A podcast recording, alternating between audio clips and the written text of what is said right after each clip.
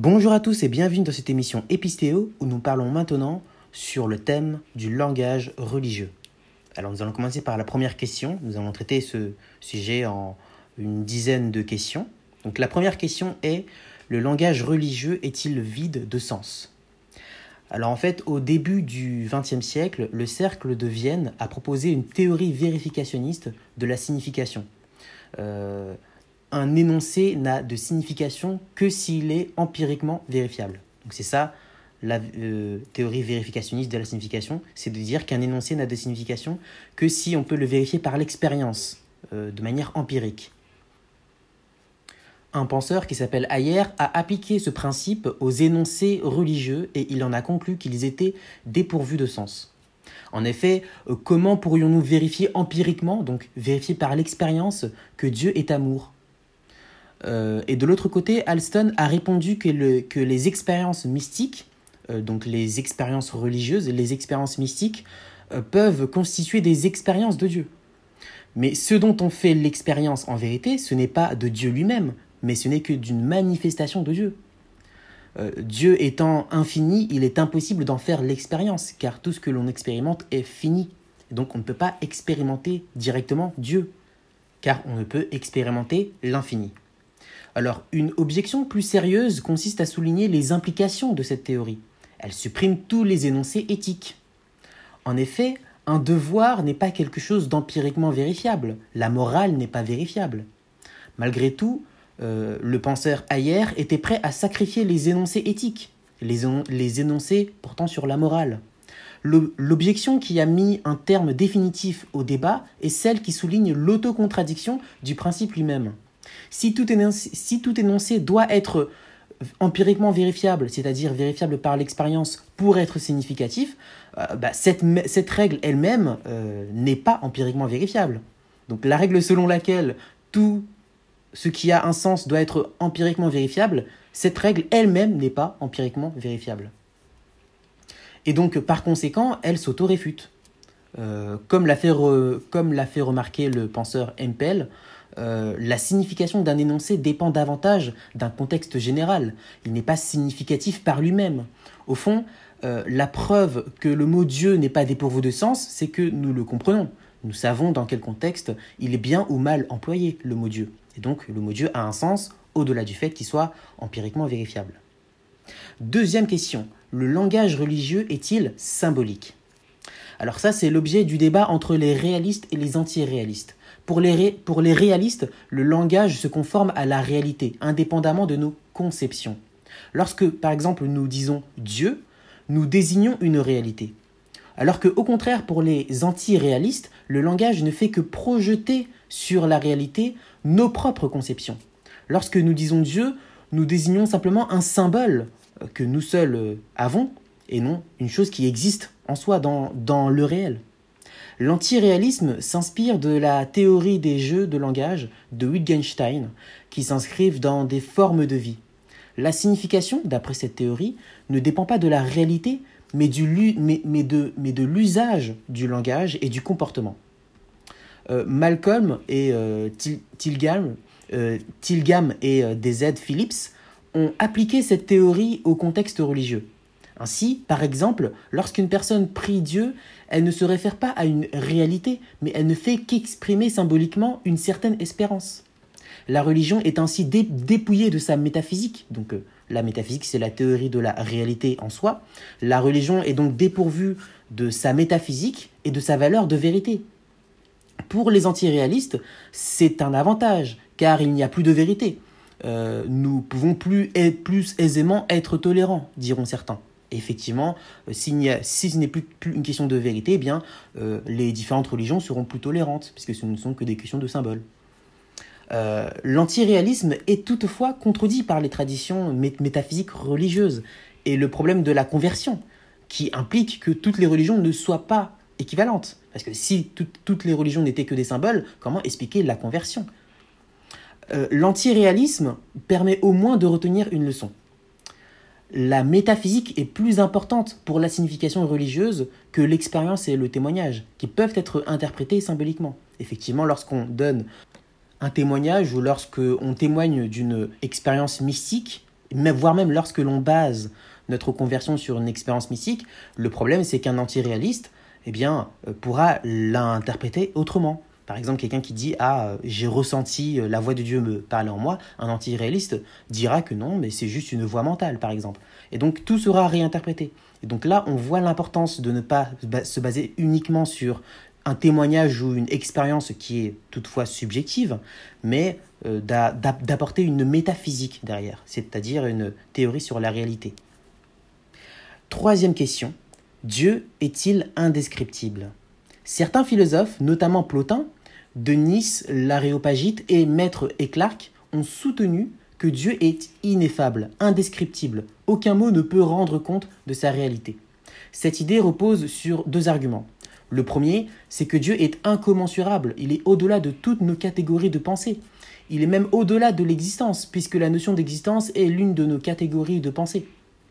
Nous ne pouvons donc rien dire de Dieu, pas même qu'il existe. Le deuxième argument, c'est que Dieu est simple, il n'y a en lui aucune composition, il est sans partie. Si nous pouvions le décrire, c'est-à-dire euh, distinguer en lui des qualités, cela signifierait qu'il y a en lui de la composition. Thomas d'Aquin réfute ces arguments. Dieu n'est pas incommensurable, puisqu'il est le créateur de l'univers. Il y a un lien de causalité entre le créateur et la créature. Il a créé l'univers selon sa sagesse, sa perfection s'exprime au travers de la nature. D'autre part, attribuer des qualités à Dieu n'annule pas sa simplicité, puisqu'on peut distinguer verbalement plusieurs qualités, bien qu'elles ne fassent qu'un en Dieu. La théologie chrétienne implique le fait que Dieu soit descriptible. En effet, Jésus-Christ est la parole, la vérité, l'image linguistique de la réalité divine. Et d'une manière plus générale, Augustin remarquait euh, qu'affirmer que Dieu est ineffable, c'est déjà le décrire. Or, si Dieu était réellement indescriptible, on ne pourrait même pas dire qu'il est indescriptible. On ne pourrait absolument rien dire sur lui. Quatrième question. Les descriptions de Dieu sont-elles univoques? D'après Maïmonide, les termes que nous utilisons pour décrire à la fois Dieu et les créatures sont effectivement équivoques. Équivoques, c'est-à-dire qu'ils n'ont pas la même signification dans les deux cas. Par exemple, euh, Dieu est bon en un sens, euh, a un sens différent euh, que quand on dit un homme est bon. C'est-à-dire que lorsqu'on applique une qualité à Dieu, elle n'a pas le même sens que lorsqu'on l'applique à un homme, ou bien à n'importe quelle créature. D'après Maïmonide, euh, l'unité de Dieu implique une différence, une différence radicale euh, d'avec les créatures. Les créatures sont composées de parties. Il y a en elles de la multiplicité, de la composition, tandis que Dieu est simple, il est un. Par exemple, la puissance et la sagesse ne sont pas deux choses distinctes en Dieu, mais sont une seule et même chose. Dieu est donc différent des créatures. Et il n'y a même pas de similitude entre Dieu et les créatures, car cela impliquerait une relation et donc de la contingence. Dieu étant radicalement différent, nous ne pouvons pas savoir ce qu'il est, mais seulement ce qu'il n'est pas. Nous ne pouvons décrire Dieu que d'une manière négative, en niant toute imperfection en lui, ou bien en décrivant tout ce qu'il n'est pas. Par exemple, lorsque la Bible affirme que Dieu est vivant, nous, ne savons donc pas ce que cela signifie. Nous pouvons seulement l'interpréter comme étant le fait que Dieu n'est pas mort. Thomas d'Aquin reproche à Maïmonide la limitation qu'il impose à la descriptibilité de Dieu, rendant fausse toute description positive, comme le fait de dire que Dieu soit vivant, ou même que Dieu soit bon. D'une manière plus générale, l'équivocité euh, risque de conduire à l'agnosticisme, c'est-à-dire qu'étant donné qu'on ne peut rien dire sur Dieu ou qu'on ne peut jamais être sûr de bien comprendre, bien de bien connaître les qualités de Dieu, eh bien on ne peut pas savoir si euh, euh, on parle bien de Dieu ou bien s'il existe. Et donc du coup, on sombre dans l'agnosticisme. On ne peut rien savoir sur Dieu. Question numéro 5. Les descriptions de Dieu sont-elles univoques? D'après Dunscott, les termes que nous utilisons pour décrire à la fois Dieu et les créatures sont effectivement univoques. Ils ont la même signification dans les deux cas. Par exemple, Dieu existe dans, dans le même sens, a le, a le même sens que lorsqu'on dit qu'une créature existe. C'est ça le sens univoque, c'est de dire que lorsqu'on applique à Dieu une description, par exemple le fait d'exister, ça a le même sens que lorsqu'on l'applique à un humain. Don Scott affirme cela parce que le concept d'être d'être est le plus général qui soit il est antérieur à toute détermination telle que le fini ou l'infini, le créé ou l'incréé. Le mot exister a donc le même sens pour Dieu et pour les créatures, quelle que soit la manière dont ils existent, puisque, euh, encore une fois, l'existence est la description la plus générale, qui précède toutes les autres. Euh, donc ce qui vaut également euh, pour les qualités. Les qualités sont univoques pour Dieu et pour, et pour ses créatures. Sans l'univocité, Dieu serait totalement inintelligible, comme on vient de le voir. Cette thèse pose néanmoins quelques problèmes. Dieu est placé sur le même plan que les créatures, d'après cette thèse. Il semble perdre du coup sa transcendance, et étant infini, cela pourrait conduire, comme le suggère Lavelle, au panthéisme, c'est-à-dire le fait que Dieu soit tout, le fait que euh, tout soit Dieu, bien que Don Scott s'en défende. Mais il est là le risque. Le risque, c'est de confondre tout avec Dieu.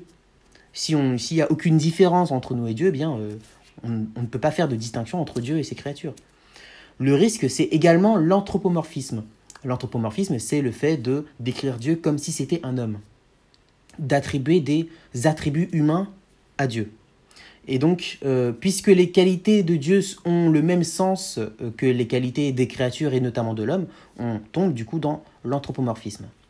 Mais du coup, le, penseur Alston défend l'idée que les facultés divines et humaines ont euh, les mêmes fonctions et donc le même sens, bien qu'elles existent différemment. Le problème, c'est que cela nuit à la simplicité de Dieu. Dieu est un. Les propriétés sont une en Dieu et donc elles fonctionnent différemment qu'en l'homme qui est, euh, lui, qui est euh, composé, qui est multiple. Tandis qu'elles sont distinctes de l'homme, du coup, les qualités de Dieu. L'univocité engendre bien plus de problèmes qu'elle n'en résout. Alors, du coup, nouvelle question. Les descriptions de Dieu sont-elles analogiques? D'après Thomas d'Aquin, les termes que nous utilisons pour décrire à la fois Dieu et les créatures sont effectivement analogiques. Leur signification n'est ni totalement identique, donc n'est pas univoque, ni totalement différente, n'est pas totalement équivoque, mais similaire. Les propriétés sont communes à Dieu et aux créatures, mais chacun les réalise de manière différente. Par exemple, les créatures peuvent être bonnes, tandis que Dieu est la bonté elle-même. Donc, dans un cas, effectivement, lorsque nous disons Dieu est bon et lorsque nous disions euh, qu'un homme est bon, euh, grammaticalement, ça peut être assez semblable, mais euh, nous pouvons le comprendre différemment pour Dieu en le comprenant en relation avec sa nature. Dieu est la bonté elle-même puisque Dieu est un et Dieu ne peut pas être que partiellement bon puisque cela impliquerait qu'il serait, euh, composé de plusieurs parties. Les propriétés donc sont similaires, car Dieu est la cause des créatures, et il existe toujours une certaine ressemblance entre la cause et l'effet. Pour Thomas d'Aquin, Dieu peut être décrit à partir des perfections de la, de la nature, dans la mesure où il est leur cause. C'est ce qu'affirme Paul en Romains chapitre 1 verset 19. L'analogie consiste à différencier Dieu euh, qui, est la perfection même, et la créature qui ne fait que participer causalement de cette perfection. La différence tient également au fait que Dieu est simple, il est sans partie, il est un, tandis que les créatures sont composées. La perfection est une avec l'essence divine, euh, tandis qu'elle est distincte de l'essence euh, de la créature. Thomas d'Aquin conserve l'unité de Dieu malgré la multiplicité des perfections en distinguant le nom et la chose. Même si les perfections portent plusieurs noms, elles ne font qu'une seule et même réalité en Dieu. Elles ne font qu'un en Dieu. L'analogie est largement admise et permet d'éviter l'anthropomorphisme ou l'agnosticisme impliqué par les autres manières de parler de Dieu, donc univoque et équivoque, que l'on a vu précédemment. Nouvelle question. Euh, que désigne le mot Dieu? Que veut dire le mot Dieu? Si un chrétien et un, musulman disent le mot Dieu, désignent-ils le même Dieu ou des dieux différents? Cela dépend de la théorie euh, de la référence que l'on adopte. Si l'on adopte la théorie de la référence par la description, c'est-à-dire qu'un mot renvoie à une réalité en fonction de sa signification, alors les chrétiens et les musulmans n'ont pas le même Dieu. Leur description de Dieu n'étant pas identique, la référence n'est donc pas la même. En revanche, si l'on adopte la théorie de la référence directe de crypte, c'est-à-dire qu'un mot renvoie directement à une réalité sans passer par une signification, alors les chrétiens et les musulmans ont le même Dieu. La différence entre les descriptions n'est qu'une simple erreur n'ayant pas trop d'importance. Alston explique que ce type de référence se fait au travers de l'expérience que nous avons de Dieu, mystique ou naturelle, par exemple en ressentant sa bonté au travers de la création. Mais cette théorie de la référence directe euh, semble contradictoire avec le christianisme, car les descriptions y sont essentielles. Celui qui a foi au véritable Jésus, d'après les chrétiens, ne le conçoit pas comme étant un simple homme, mais Dieu le Fils. Les chrétiens et les musulmans ont foi en un Jésus, mais ce n'est pas le même. Euh, l'un est divin et l'autre n'est qu'un simple prophète. Ici, la description est donc essentielle dans la référence. Alors, une autre question, hein. Euh, le sens de la Bible est-il littéral ou métaphorique Certains pensent qu'il faut lire la Bible uniquement de manière littérale, mais certains versets sont clairement métaphoriques. Lorsque la Bible décrit Dieu comme étant un rocher en 2 Samuel 22, 22 3, il va de soi que Dieu n'est pas réellement un rocher. Euh, cette description est métaphorique. Elle signifie simplement que l'on peut faire confiance en la protection de Dieu, euh, ou bien d'une certaine manière que Dieu est solide comme un rocher. C'est un appui sûr. D'autres pensent qu'il faut lire la Bible uniquement de manière métaphorique. Mais si euh, derrière la métaphore il n'y a pas de vérité littérale sous-jacente, alors le texte tout simplement est vide de sens la, métaphore, bien qu'étant métaphore, la métaphore renvoie bien à une réalité. La, métaphore se sert d'une image de quelque chose qui est réel pour nous décrire quelque chose euh, qui est beaucoup plus conceptuel. Or, s'il n'y a aucune image réelle à la base, il n'y a pas de métaphore de quelque chose. La métaphore, c'est toujours la métaphore de quelque chose ou l'image de quelque chose. Or, s'il n'y a pas ce quelque chose, la métaphore ne renvoie à rien. Et donc, elle est vide de sens. Donc le sens de la Bible n'est donc ni totalement littéral, ni totalement métaphorique, il est variable. Un même verset peut d'ailleurs avoir plusieurs significations en même temps. D'après les traditions juives et chrétiennes, l'écriture a quatre sens. Le premier c'est le sens littéral, deuxième allégorique, troisième c'est tropologique, c'est-à-dire moral, et le quatrième c'est anagogique, c'est-à-dire euh, qui parle de la fin des temps. Si la Bible peut avoir plusieurs sens, cela veut dire qu'il doit y avoir un cadre d'interprétation. C'est par exemple ce qu'affirment les apôtres euh, et Pierre. Ils disent que pour comprendre la Bible, il faut d'abord accepter Jésus. C'est ce qu'on voit en 2 Corinthiens 3, euh, 15 à 16. Et interpréter dans le cadre de l'Église, comme on voit en 2 Pierre 1, 20. Donc il y a bien un cadre d'interprétation. Autrement dit, la Bible ne peut pas être euh, comprise par elle-même. Elle dépend d'un cadre général qui précède son interprétation. Surtout que, à la base, la Bible n'est que la retranscription d'une euh, tradition orale, d'une tradition orale. Et euh, si elle n'est que la retranscription partielle d'une tradition orale, eh bien, il va de soi que pour la comprendre, eh on doit avoir des éléments peut-être culturels liés à ces traditions orales pour bien la comprendre. Il faut donc d'abord s'interroger sur la pertinence de ce cadre, ou bien de cette tradition avant même de lire la Bible Neuvième question, y a-t-il une langue sacrée? Sur cette question, le christianisme tient une position un peu particulière relativement aux autres monothéismes. En, effet, le judaïsme considère que l'hébreu est une langue sacrée, tandis que l'islam considère que c'est l'arabe qui est une langue sacrée. Mais en ce qui concerne le christianisme, il n'y a pas de langue sacrée. La raison principale, d'après le christianisme, c'est que Dieu ne s'adresse pas à un peuple particulier, mais au monde entier. Le christianisme est une religion universaliste. Pour pratiquer le judaïsme ou l'islam, il est nécessaire de connaître au moins un peu, d'hébreu ou d'arabe.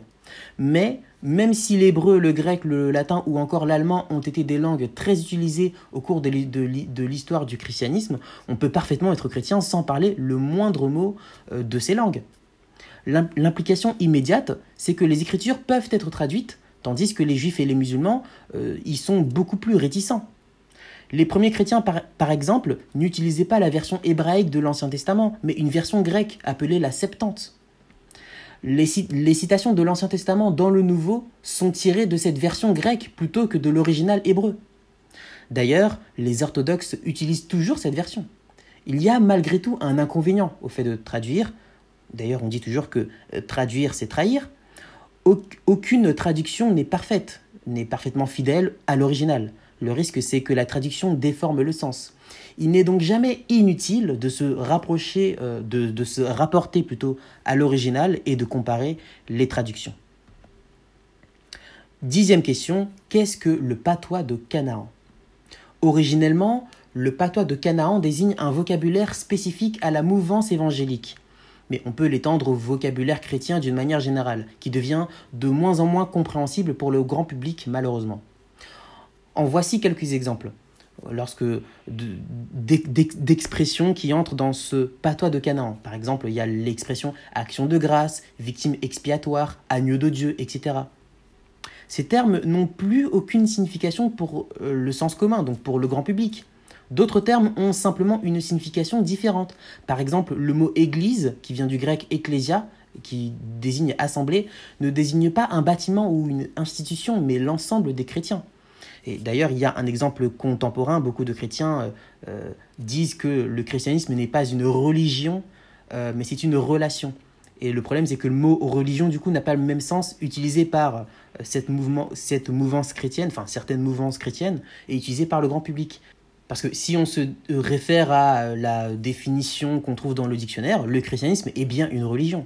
Mais en revanche, euh, le mot religion utilisé par euh, certaines de ces mouvances chrétiennes, euh, qui se permettent de dire que le christianisme n'est pas une religion, c'est parce qu'ils ont une autre, une autre utilisation de ce mot. Ils désignent par religion une certaine théorie du salut, un certain mode de salut.